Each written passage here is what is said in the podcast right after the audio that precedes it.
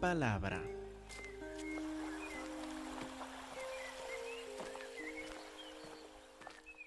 Gálatas capítulo 3, versículo 1. Aquí estamos por entrar por otra regañada. No, no de mí a ustedes, de Pablo a los Gálatas. Otra regañada está por darles. Ahora, no sé de ustedes, pero antes de que me dan a mí una regañada, pensando en el Día de los Padres, me acuerdo de mi papá y le tocó regañarme y disciplinarme en varias ocasiones. Este, uno quiere saber por qué le está regañando, ¿verdad? Uno nos pone muy incómodos si alguien simplemente nos llega a la cara y dice, y empieza a gritar o a agredir o a, acusarnos de cosas. Pero, pero, ¿qué pasó? Y luego si explican la razón por la cual nos están regañando o reprendiendo, luego uno puede decir, ah, pues sí, tiene razón, esto hice, eh, tiene toda la razón por disciplinarme, estoy, veo que estaba mal y merezco esta, esta reprensión. Pero siempre debe haber una explicación antes, ¿verdad? Por eso el apóstol Pablo explicó Gálatas capítulo 2. Por eso habló de lo que pasó con el apóstol Pedro y cómo tuvo que reprenderle a él cara a cara en Antioquía. Hizo esto para luego llegar a capítulo 3 de Gálatas para señalarles el dedo a los Gálatas para decir ustedes están mal. Entonces, para no enojar a nadie, vamos a explicar rápidamente la razón de este regaño. ¿Por qué Pablo está regañando o reprendiendo, mejor dicho, a los Gálatas?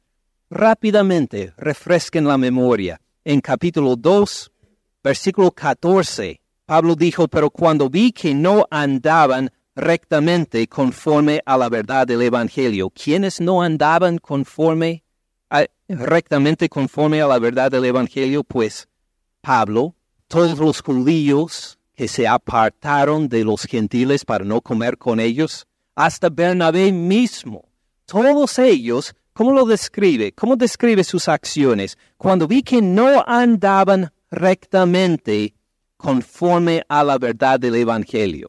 ¿En qué sentido no andaron conforme a la verdad del Evangelio? ¿Se acuerdan? ¿Se acuerdan? Acabo de decirles la respuesta hace un momento. Mm, ¿Qué hacemos? ¿Qué hacemos? A ver, este, ok, versículo 12, versículo 12, para refrescar la memoria un poco más mucha celebración por el Día de los Padres y se nos ha olvidado entonces los, algunos de los detalles anteriores. Pues, versículo 12, antes que vinieron algunos de parte de Jacobo, ¿qué hacía Pedro? Comía con los gentiles, convivía con sus hermanos en Cristo Jesús, aunque habíamos visto que a los judíos los judíos aborrecían el pasar tiempo con los gentiles. Pedro, por el Evangelio, había dejado todo esto hasta convivía y comía con los gentiles. ¿Se acuerdan? Muy bien. Pero después que vinieron, en medio del versículo 12, se retraía y se apartaba. Es decir, llegaba el momento de poder convivir y de comer, y ¿qué hacía Pedro? Buscaba una excusa para apartarse de los gentiles. Volvía a la ley judía, la ley mosaica. Volvía a estas reglas de la ley del Antiguo Testamento que formaba una separación entre los judíos y los gentiles. ¿Se acuerdan? Entonces, ¿qué hizo Pedro? Volvemos ahora al versículo 14. Cuando vi que no andaban rectamente conforme a la verdad del Evangelio. Note que no era solamente una preferencia de comida, una preferencia de con quién va a comer, sino que era una negación del Evangelio. Estaba diciendo que aunque somos salvos por el mismo Señor y Salvador Cristo Jesús, todavía hay una diferencia entre nosotros. No podemos comer juntos. Esto pues es una desobediencia al Evangelio, no andaba rectamente. Otra palabra para esto es una desobediencia. Pedro y los demás judíos desobedecían la verdad del Evangelio. Entonces, ¿qué hizo Pedro? Eh, digo Pablo, disculpe. Dije a Pedro delante de todos, si tú, siendo judío, vives como los gentiles, comes con los gentiles, y no como judío, ¿por qué obligas a los gentiles a judaizar? Fíjense bien que Pedro no dio ninguna prédica para decir, miren, ustedes, gentiles, todos tienen que ser judíos como yo para poder ser aceptados por Cristo Jesús. No, no predicó esto. No, no lo enseñó. Simplemente, ¿qué hizo? Se apartó de los otros para no comer con ellos diciendo que yo soy judío, ellos son gentiles. Ah, si ellos quieren comer conmigo, tienen que ser como yo. Tienen que ser la ley mosaica, la ley del Antiguo Testamento, igual como yo, si vamos a convivir. ¿Cómo le llamó Pedro, eh, eh, digo, cómo le llamó Pablo esto? El no andar rectamente conforme a la verdad del Evangelio, la desobediencia al Evangelio. ¿Se acuerdan? Entonces, en los versículos que vimos los últimos domingos, ¿cómo describió Pablo a Pedro? Acuérdense en versículo 18, le llama al final transgresor. Si las cosas que destruí, las mismas vuelvo a edificar, transgresor me hago. Es una clase de pecador el transgresor, un pecador que voluntariamente, sabiendo lo que Dios quiere, decide pecar, decide obedecer a Dios. Entonces le ha dicho, eh, Pablo le dijo a Pedro, tú eres transgresor si sigues desobedeciendo el Evangelio por separarse de sus hermanos gentiles en Cristo Jesús, por exigir que ellos sean como ti, tú eres transgresor. Y más le dijo, versículo 21, no desecho la gracia de Dios. En otras palabras, Pedro, tú por insistir que los gentiles sean como tú, como judío, por insistir en esto, tú has desechado la gracia de Dios. Está pensando, está pues declarando que los, los gentiles tienen que ser como judíos para ser aceptados por Dios. Y esto es desechar la gracia de Dios en la salvación en Cristo Jesús. ¿Se acuerdan? También le dijo al final del versículo 21, si por la ley fuera la justicia, es decir, si nosotros por la ley mosaica podemos agradar a Dios, ser aprobados por Dios, si por la ley fuera la justicia, entonces por demás o en vano murió Cristo. Cristo entonces murió por nada, si podemos conseguir la aprobación de Dios de otra forma. ¿Por qué murió entonces si no fuera para que seamos aprobados legalmente por Dios o justificados ante Dios por fe. Tiene sentido. Todo es un repaso de lo que comentó Pablo a los Gálatas de esta situación hace años en Antioquía en preparación por la reprensión de capítulo 3. Pero antes de llegar a la reprensión, no solo tienen que saber lo que hizo mal Pedro, tienen que saber también qué debe hacer bien, qué debe hacer correctamente. Por eso, repasamos versículo 16. ¿Cómo es aprobado uno por Dios? ¿Cómo es que uno es aprobado por Él? Versículo 16 nos dice, sabiendo que el hombre no es justificado por las obras de la ley. Es decir, no es justificado por dar el diezmo, no es justificado por no comer carne de cerdo, no es justificado por guardar el día de reposo, no es justificado por nada en la ley. La ley no le puede justificar. El hombre no es justificado por las obras de la ley, sino por la fe de Jesucristo, por la fe que tiene su blanco, su atención en Cristo Jesús. El hombre no es justificado por las obras de la ley, sino por la fe de Jesucristo.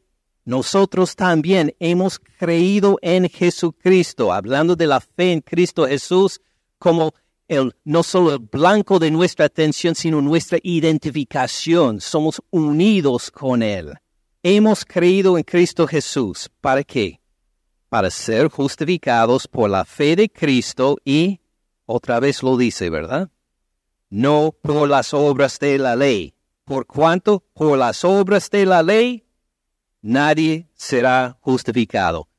¿Uno se puede justificar por las obras de la ley? No, de ninguna forma. ¿Cómo es justificado antes? Por fe en Cristo Jesús. Pues ¿cómo es esta fe? ¿Hay una descripción de la fe? Pues sí, lo vimos hace ocho días en versículo 20 con Cristo estoy juntamente crucificado. Acuérdense que esta no es una super fe. Esto no es la fe de, del apóstol Pablo superhéroe, super espiritual. Esta es la fe común y corriente de todos nosotros los cristianos. Esta es la fe que nos identifica como discípulos de Él. Con Cristo estoy juntamente crucificado. Estoy unido en su crucifixión. Es lo que vimos representado hace algunos minutos en el bautismo de la hermana Judy. Con Cristo fui enterrado y resucitada. Y igual para todos nosotros, nosotros somos crucificados con Él. Estoy juntamente crucificado, quiere decir que he muerto a mi pasado He muerto a mi ignorancia del Señor Cristo Jesús. He muerto al hecho de que yo iba a dirigir mi vida como quisiera yo. He muerto a esto. Estoy crucificado juntamente con Cristo. Ya no vivo yo, mas vive Cristo en mí. Él es mi Señor. Vivo por Él ahora. No soy el patrón de mi vida. Yo no soy la persona que dirige mi vida. Cristo dirige mi vida. Ya no vivo yo, mas vive Cristo en mí, es activo en mí, me dirige, utiliza mi cuerpo como instrumento suyo de vida para bendecir a los otros. Cristo vive en mí. Lo que ahora vivo en la carne, todavía soy responsable por mis acciones.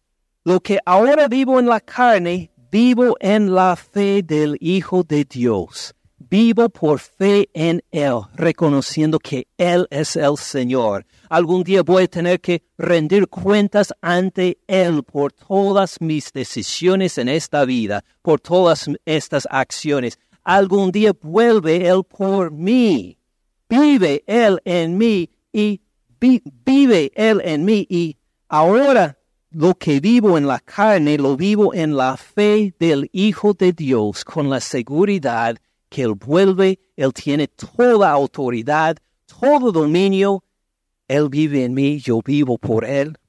Vivo en la fe del Hijo de Dios, el cual me amó. Es una relación de amor. El hecho de que Él vive en mí y yo por Él. Lo hago por amor. Se entregó a sí mismo por mí. Él murió por todos mis pecados. Le entregó su vida en amor por mí.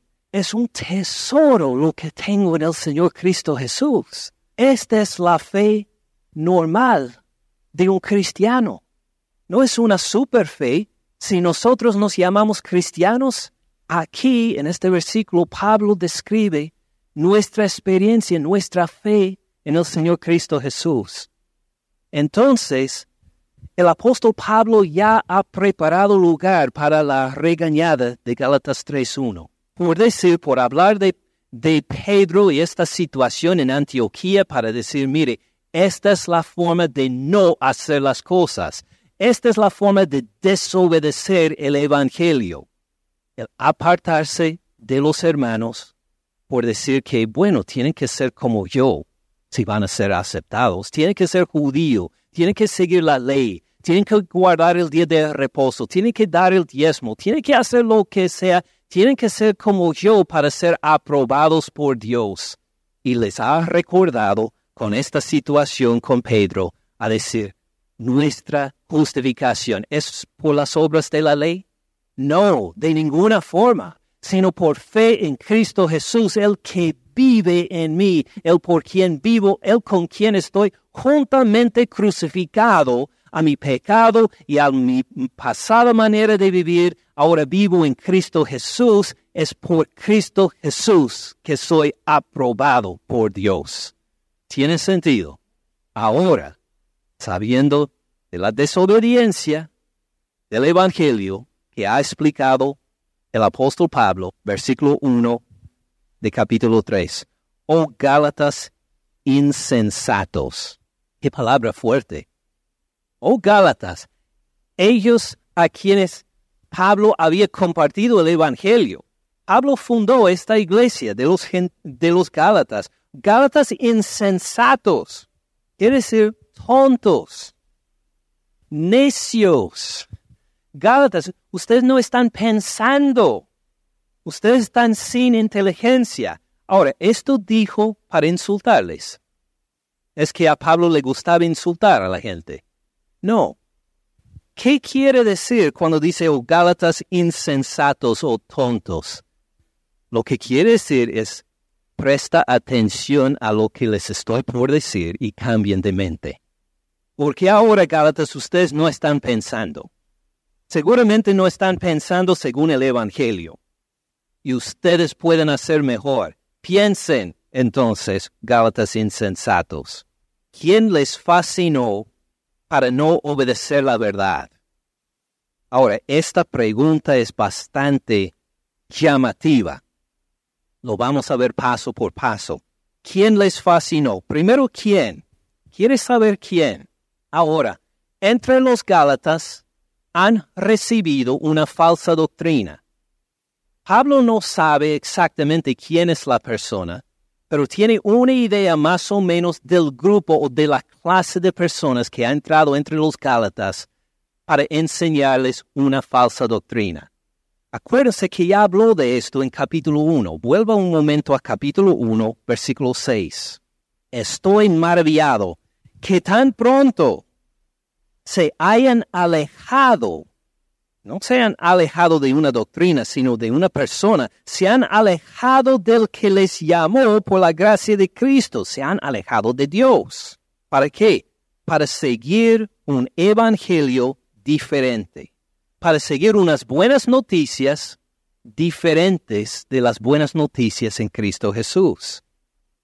Versículo 7. No que haya otro, eh, no hay otro evangelio, sino que hay algunos, estos son los quienes, sino que hay algunos que hacen, que los perturban, le han quitado la paz, les han irritado, hay algunos que les perturban y quieren pervertir el Evangelio de Cristo. Dice Pablo, algunos han entrado entre ustedes, Gálatas, que están torciendo el Evangelio, que han pervertido la libertad que tienen Cristo Jesús, que han cambiado el Evangelio por otra cosa y tan pronto ustedes lo han aceptado. Fíjense, versículo 8, mas si aún nosotros o un ángel del cielo les anuncia otro Evangelio diferente del que hemos anunciado, sea anatema, sea condenado. Como antes hemos dicho, también ahora lo repito, si alguno les predica diferente evangelio de que han recibido, como debe ser, sea anatema, sea condenado.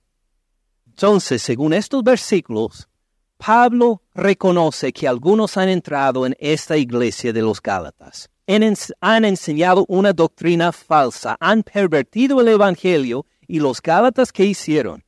Dijeron, oh sí, e, interesante, no sabíamos. Por eso, ahora en capítulo 3, versículo 1 dice, insensatos, necios. ¿Qué estarán pensando? ¿quién les fascinó? ¿Quiénes son estas personas que le han enseñado una doctrina falsa? ¿Quiénes son estas personas que entraron con otro evangelio? ¿Quiénes son estas personas que le han quitado la paz que tenía en Cristo Jesús? ¿Quiénes son? ¿Quiénes les fascinó? Y en este verbo, les fascinó, llegaremos a esto un momento. Vamos a ver primero para no obedecer a la verdad. Ahora, ¿qué es obedecer la verdad? Pues ya lo vimos en capítulo 2. ¿Cómo somos justificados? Por medio de la fe en Cristo Jesús. Esto es obedecer la verdad. De tener fe a decir, estoy crucificado juntamente con Cristo Jesús. Mas ya no vivo yo, Él vive por mí. Y la vida que vivo en la carne, vivo por fe en Él. Esto es obedecer la verdad del Evangelio es vivir por fe en Él. Ahora, ¿están obedeciendo la verdad los Gálatas? No. ¿Quién les fascinó para, quién les fascinó para no obedecer la verdad? Ustedes no están obedeciendo la verdad. Ustedes están buscando la forma de justificarse por la ley mosaica. ¿Ustedes quieren ser circuncidados? ¿Ustedes piensan que por la ley van a ser justificados ante Dios? Este no tiene sentido. ¿Quién les fascinó? ¿Quiénes son estas personas que han enseñado una, un evangelio falso? Ahora, me siguen hasta ahora. Ahora vamos a ver este verbo les fascinó, porque es un verbo fascinante. Es un verbo fascinante en este sentido. Es una buena traducción lo que tenemos acá. ¿Quién les fascinó? Se puede traducir también quién les engañó. Pero si quiere verlo literalmente, si uno pregunta qué quiere decir este verbo literalmente, significa quién los hechizó. ¿Quién los hechizó? ¿Quién les hizo una hechicería? Literalmente, en lo más específico, quiere decir quién le dio ¿Quién les echó el mal de ojo? ¿Quién les echó el mal de ojo? Para no obedecer la verdad. Ahora, ¿qué es echar el mal de ojo? Algunos van a decir, tal vez, especialmente los más jóvenes, ¿qué será el mal de ojo? ¿Qué significa esto? Pues en la hechicería popular hay una creencia de que algunas personas pueden hacer daño a los otros solo por la mirada. Alguien solamente al mirar a otro le puede hacer daño, le puede hacer que ocurra una desgracia, le puede hacer que le caiga una enfermedad, hasta le puede matar, según algunos, simplemente de vista. Es una forma de hechicería.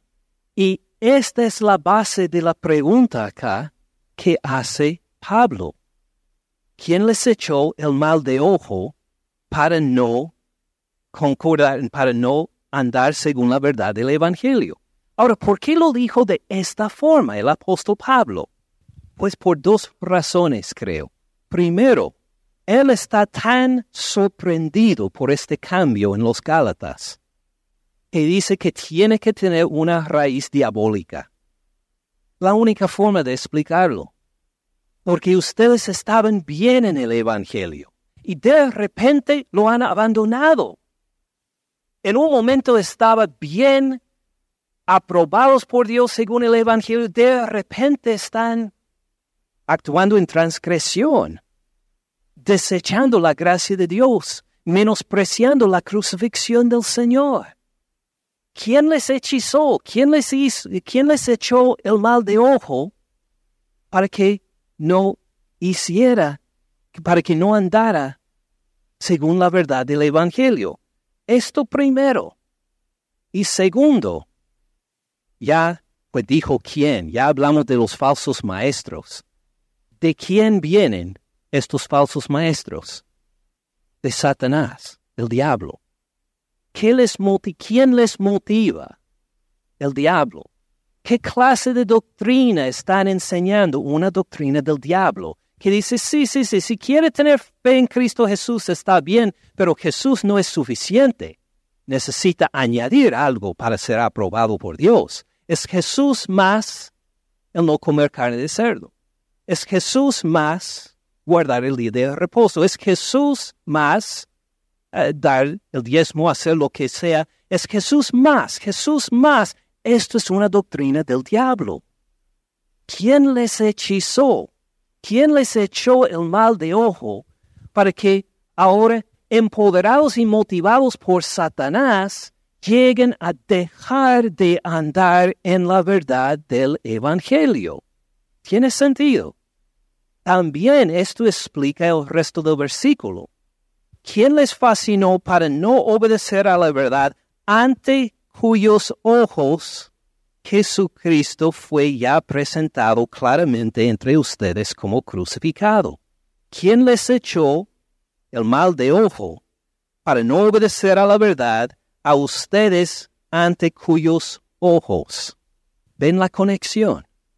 Alguien, por una falsa doctrina, motivado por el diablo, le ha echado el mal de ojo, pero ustedes no necesitan una limpieza Ustedes no necesitan comprar un talismán, un amuleto para protegerse. No tienen que hacer esto, porque ya ante sus ojos le presenté al Señor Cristo Jesús crucificado. Ya tienen la protección contra el mal de ojo. El problema no es tanto que alguien les hechizó, sino que dejaron de fijarse ante sus ojos a Cristo Jesús que fue crucificado y empezaron a mirar en otra dirección fuera del Evangelio, ¿quién lo hizo? ¿Quién les enseñó a quienes están escuchando, quiénes le quitó esta seguridad en el Evangelio que tenían antes? Tiene sentido, ante cuyos ojos Jesucristo fue ya presentado claramente entre ustedes como crucificado. ¿Por qué esta énfasis de que ellos miran por fe? Ellos, bueno, los Gálatas no vieron la crucifixión del Señor Cristo Jesús. No lo vieron físicamente hablando. Los Gálatas vivían muy lejos de la tierra prometida y Jerusalén, donde Jesucristo fue crucificado.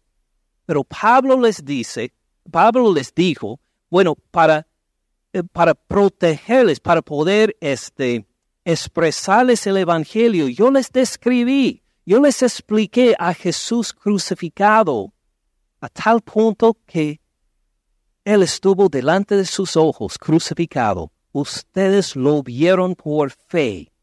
¿Tiene sentido? Ahora, ¿por qué la crucifixión? ¿Por qué enfatiza la crucifixión? Bueno, lo vamos a ver por poner un dedo en Gálatas 3 y mirar 1 Corintios. 1 Corintios capítulo 1 y versículo 30. Mas por Él, hablando de nuestro Padre Celestial, por Él están ustedes en Cristo Jesús, unidos con Cristo Jesús, identificados con Él. Por Él, por el Padre, están ustedes en Cristo Jesús, el cual nos ha sido hecho por Dios, hablando de Cristo Jesús, nos ha sido hecho por Dios que sabiduría, empezamos con sabiduría. ¿Necesita conocer a Dios? Necesita sabiduría para hacerlo. ¿Quién es nuestra sabiduría? El Señor Cristo Jesús. Dios nos ha hecho a Cristo Jesús como nuestra sabiduría. Necesita saber cómo dirigir su vida. ¿Cómo lo va a dirigir? por Cristo Jesús. Él es nuestra sabiduría. Cuando tomamos decisiones en cuanto al futuro, qué carrera voy a estudiar, qué universidad voy a asistir, voy a hacer tal cosa, voy a comprar esta casa u otro, ¿quién es nuestra sabiduría? Necesitamos sabiduría en estas situaciones. ¿Quién es? El Señor Cristo Jesús. Él es nuestra sabiduría. Dios le ha hecho por nosotros sabiduría. Además, ¿qué sigue? justificación, la aprobación legal de Dios. ¿Necesitamos ser aprobados legalmente por Dios? Pues claro que sí, como Fidencio nos recordó antes del bautismo, somos pecadores. Estamos destituidos de la gloria de Dios. ¿Cómo vamos a ser aprobados por Dios? Por Cristo Jesús. Él es nuestra justificación. No estamos, no somos justificados por la ley, sino por Cristo Jesús. Seguimos. Le ha hecho por Dios sabiduría, justificación. ¿Qué más? santificación. Vamos a vivir de una forma agradable delante de Dios. ¿Cómo lo hacemos? Pues por Cristo Jesús. Él es nuestra santificación. Vivimos por fe en Él. No solamente lo aceptamos hace muchos años por levantar la mano en una reunión, vive Él por nosotros y nosotros vivimos por Él. Él es nuestra santificación. Así andamos en santidad en Cristo Jesús. ¿Y qué más? En redención, en el rescate, en el rescate de este diario vivir, especialmente hablando de su segunda venida, ¿en quién tenemos esto? Cristo Jesús. Fíjese cómo Cristo Jesús es todo para nosotros en sabiduría, justificación, santificación y redención, para que, como está escrito, el que se gloría, el que se jacta, gloríese en el Señor. Él tiene que tener toda la gloria y la honra. Nosotros no podemos decir, pues yo soy el sabio, yo me justifiqué a mí mismo por seguir la ley, yo soy santificado por mis, por mis esfuerzos, yo voy a redimirme a mí mismo. No podemos decir esto. Todo fue hecho en Cristo Jesús por nosotros. ¿Tiene sentido? Seguimos leyendo entonces capítulo 2, versículo 1. Así que, hermanos, cuando fui a ustedes, ahora hablando a los corintios, para anunciarles el testimonio de Dios, no fui con excelencia de palabras o de sabiduría, sabiduría según el mundo, pues me propuse no saber entre ustedes cosa alguna, sino a Jesucristo y a este, a este crucificado. ¿Cómo es que uno tiene a Cristo como sabiduría como justificación, como redención, como santificación, por fe en Él al escuchar el Evangelio. Esta es la única forma. Y uno tiene todo entonces en Cristo Jesús que murió en la cruz por sus pecados. Es por Él, no es por otro medio, no es por otro ser, sino por Cristo Jesús crucificado. Por eso en Gálatas capítulo 3. Volviendo a Gálatas 3, o Gálatas insensatos, ¿quién les fascinó? ¿Quién les echó el mal de ojo para no obedecer a la verdad? A ustedes, ante cuyos, ante cuyos ojos Jesucristo fue ya presentado claramente entre ustedes como crucificado. Todo, toda su fe Toda su dirección debe ser en Cristo Jesús crucificado. ¿Quién le quitó la mirada desde ahí? ¿Quién motivado por el diablo? ¿Quién motivado por las fuerzas de las tinieblas le quitó la vista del Señor Cristo Jesús crucificado? Versículo 2. Sigue con la reprensión. Esto solo quiero saber de ustedes. Puede ser que alguien entre los Gálatas, especialmente si es uno de los falsos hermanos, dice, ah, sí, sí, sí, Pablo tiene razón. Uno tiene que tener fe en Cristo Jesús para empezar la vida cristiana. Pero luego, bueno, necesita la ley para poder mantenerse en el Señor. Para guardar su relación con el Señor, tiene que este, evitar de comer carne de cerdo, tiene que dar el diezmo, tiene que este, ayunar dos veces por semana, tiene que, pues tiene que seguir las cosas del Antiguo Testamento para mantener su relación. Oh, esto está bien, Cristo crucificado para, para empezar la vida cristiana, pero te toca hacer algo para mantenerlo. Hablo en versículo 2 dice, mire, esto solo quiero saber de ustedes.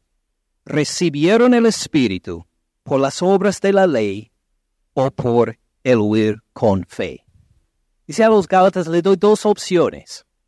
La opción A y la opción B. La opción A, ustedes recibieron el Espíritu Santo por las obras de la ley, por vestirse como judío, por comer como judío, por guardar el día de reposo, por hacer estas cosas, Dios le dio el Espíritu.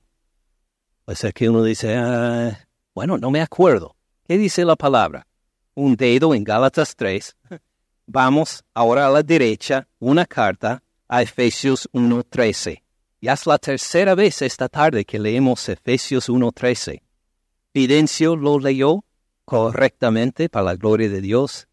Edwin también lo leyó. Ahora estoy por leer. Hoy es el domingo. Bueno, pensaron que era el día de las padres, ¿verdad? No, es el día de Efesios 1.13. Porque tiene una gran verdad por decirnos. En él, Efesios 1.13, en él también, en Cristo, también ustedes, habiendo oído la palabra de verdad, habiendo oído, acuérdense de oír, habiendo oído qué? La palabra de verdad. ¿Qué es la palabra de verdad? El evangelio de su salvación. Esta es la palabra de verdad. Entonces, cuando uno escuchó, Jesucristo fue crucificado por mis pecados, Él murió en la cruz por mí, resucitó de los muertos al tercer día. Ahora reina, en, en lo alto y ahora y en su segunda venida vuelve por mí. Cuando uno escucha estas buenas noticias, cuando las oye, dice, sí, con esto me identifico. Estoy juntamente crucificado con Cristo Jesús. Él vive en mí. Yo vivo por Él. Pues, habiendo oído la palabra de verdad, el Evangelio de su salvación y habiendo creído en Él, ¿qué pasó? Fueron sellados con el Espíritu Santo de la promesa. Dios que había prometido su Espíritu Santo a su pueblo en el Antiguo Testamento, ahora ha cumplido esta promesa en usted cuando escuchó y creyó el Evangelio. Mire versículo 14, que es las arras de nuestra herencia hasta la redención de la posesión adquirida para alabanza de su gloria. Vamos a verlo un poco más lento que es las arras de nuestra herencia hasta la redención. La redención de la posesión adquirida habla de la segunda venida del Señor Cristo Jesús. Ahora, las arras, las arras de nuestra herencia, ¿cuáles son las arras? Han, han visto las bodas ah, en español, ¿verdad? Algunos de ustedes. Sí, este, es algo que no hacemos entre los norteamericanos la primera vez que, lo vi pensé, wow, me gusta la idea. ¿Por qué no lo hacemos los gringos? Nos tocan más cosas por aprender. Este, en cuanto a las bodas, las arras, hay un momento en la ceremonia cuando se casa una pareja en que le dan a unas monedas de plata, eh, de color de plata. Le dan unas monedas de color de plata en las manos del novio, del que va a ser esposo y que promete que da estas arras a la esposa, que dice y, le da la promesa de que voy a proveer por ti por toda nuestra vida, hasta que la muerte nos separe. Yo voy a ser como tu esposo, el que provee por ti. Y le deposita estas monedas como unas arras, como un depósito, como un primer pago de todos los ingresos que vienen después. Bueno, dejando de lado las bodas, quiero que entiendan la parte de las arras. Las arras es un depósito, es un primer pago por todo lo que viene después. ¿Quién es las arras? El Espíritu Santo que nos ha dado Dios. Cuando nosotros escuchamos el Evangelio, cuando creímos su palabra en Cristo Jesús crucificado. En este momento, nuestro Padre Celestial nos dio las arras, el primer pago, el primer depósito, su propio espíritu, mucho mejor que monedas de plata que, que cualquier otra cosa, su presencia. Y estas arras no solo se quedan con uno, el espíritu, entonces desde ahí estamos sellados con el espíritu, no solo esto, sino que es, Él es el depósito por mucho más, por lo que viene con la segunda venida del Señor Cristo Jesús. Entonces, cuando está hablando de las arras, está hablando no solo de un momento cuando recibimos al Señor, está hablando de alguien permanente en nosotros por toda nuestra vida, hasta la segunda venida de Cristo Jesús. Tiene sentido. Por eso podemos volver a Gálatas 2, digo Gálatas 3. Gálatas 3, versículo 2. Esto solo quiero saber de ustedes. ¿Recibieron el Espíritu por las obras de la ley o por el oír con fe? Ahora saben ustedes con seguridad cómo recibimos el Espíritu según Efesios 1, 13 y 14. ¿Cómo lo recibimos? Por oír por fe. Esto es lo que Pablo quiere que los Gálatas necios entiendan. Ustedes han recibido el Espíritu no por seguir la ley mosaica, no por guardar el día de reposo. Gálatas capítulo 3, versículo 1. Aquí estamos por entrar por otra regañada.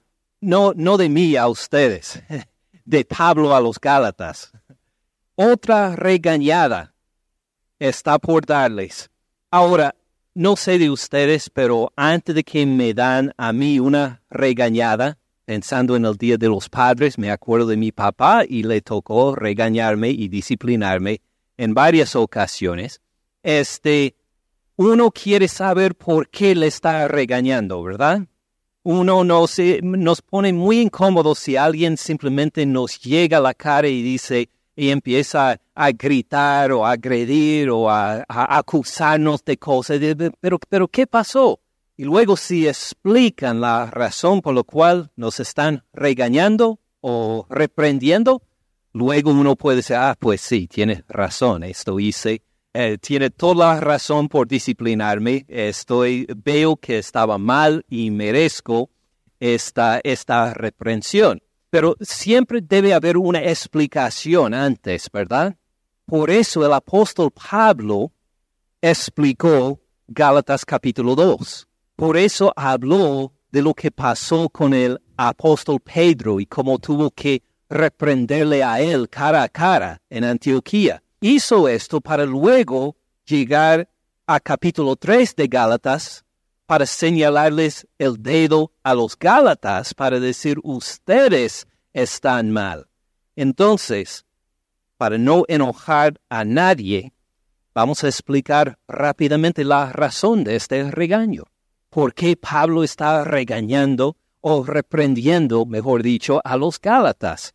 Rápidamente refresquen la memoria. En capítulo 2, versículo 14, Pablo dijo, pero cuando vi que no andaban rectamente conforme a la verdad del Evangelio, quienes no andaban conforme rectamente conforme a la verdad del Evangelio, pues Pablo, todos los judíos que se apartaron de los gentiles para no comer con ellos, hasta Bernabé mismo, todos ellos, ¿cómo lo describe? ¿Cómo describe sus acciones? Cuando vi que no andaban rectamente conforme a la verdad del Evangelio. ¿En qué sentido no andaron conforme a la verdad del Evangelio? ¿Se acuerdan? ¿Se acuerdan? Acabo de decirles la respuesta hace un momento.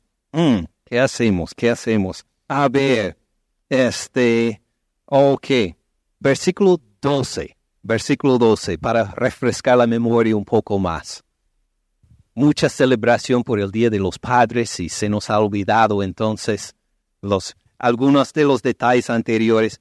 Pues versículo 12, antes que vinieron algunos de parte de Jacobo, ¿qué hacía Pedro? Comía con los gentiles, convivía con sus hermanos en Cristo Jesús, aunque habíamos visto que a los judíos los judíos aborrecían el pasar tiempo con los gentiles. Pedro, por el Evangelio, había dejado todo esto hasta convivía y comía con los gentiles. ¿Se acuerdan? Muy bien. Pero después que vinieron, en medio del versículo 12, se retraía y se apartaba. Es decir, llegaba el momento de poder convivir y de comer, y ¿qué hacía Pedro? Buscaba una excusa para apartarse de los gentiles. Volvía a la ley judía, la ley mosaica. Volvía a estas reglas de la ley del Antiguo Testamento que formaba una separación entre los judíos y los gentiles. ¿Se acuerdan? Entonces, ¿qué hizo Pedro? Volvemos ahora al versículo 14.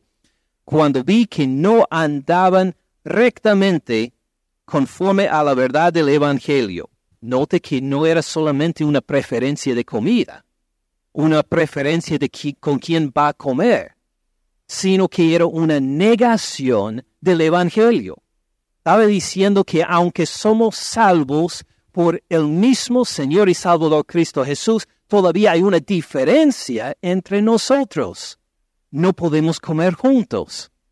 Esto pues es una desobediencia al Evangelio. No andaba rectamente. Otra palabra para esto es una desobediencia. Pedro y los demás judíos desobedecían la verdad del Evangelio.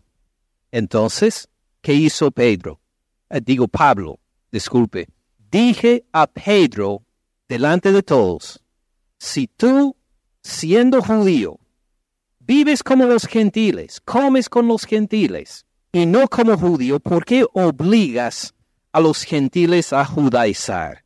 Fíjense bien que Pedro no dio ninguna prédica para decir, miren, ustedes, gentiles, todos tienen que ser judíos como yo para poder ser aceptados por Cristo Jesús. No, no predicó esto. No, no lo enseñó. Simplemente, ¿qué hizo? Se apartó de los otros para no comer con ellos diciendo que yo soy judío, ellos son gentiles. Ah, si ellos quieren comer conmigo, tienen que ser como yo. Tienen que ser la ley mosaica, la ley del Antiguo Testamento, igual como yo, si vamos a convivir. ¿Cómo le llamó Pedro, eh, eh, digo, cómo le llamó Pablo esto? El no andar rectamente conforme a la verdad del Evangelio, la desobediencia al Evangelio. ¿Se acuerdan? Entonces, en los versículos que vimos los últimos domingos, ¿cómo describió Pablo a Pedro.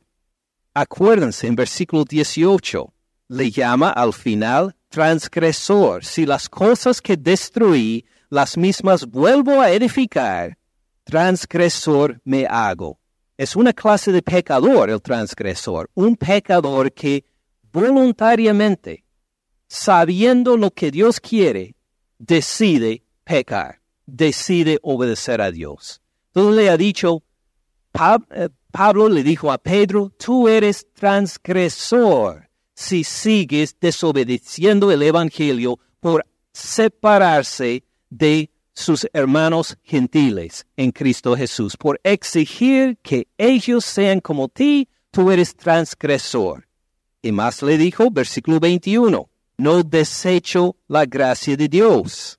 En otras palabras, Pedro Tú, por insistir que los gentiles sean como tú, como judío, por insistir en esto, tú has desechado la gracia de Dios. Gracias por escuchar al pastor Ken en este mensaje. Para más recursos, visite caminandoensupalabra.org.